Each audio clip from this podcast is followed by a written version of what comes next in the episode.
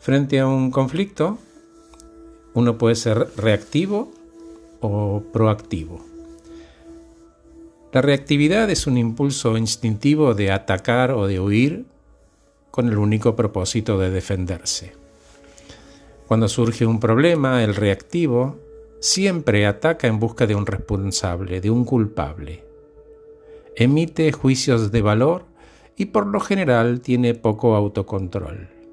Se enoja o se saca de quicio con facilidad, no sabe manejar conflictos y al contrario los escala, como que tira nafta sobre el fuego. Cuando elige escapar, puede evadir. En general calla evitando la confrontación desde el enojo.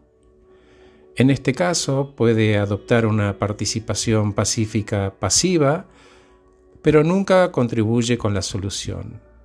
Es inmaduro, muchas veces se muestra arrogante y ataca con autosuficiencia sintiéndose dueño de la, de la verdad absoluta.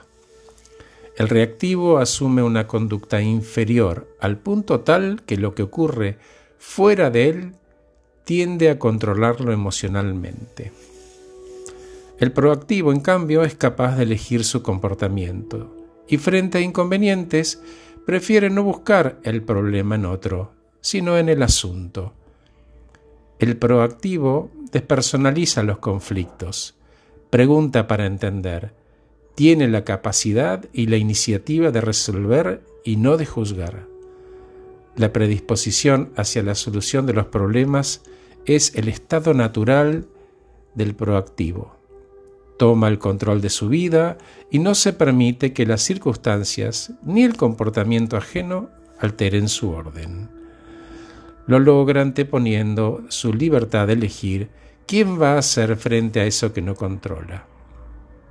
Aprender a ser proactivo te pone al volante de tu vida, porque en tus pasos mandas vos.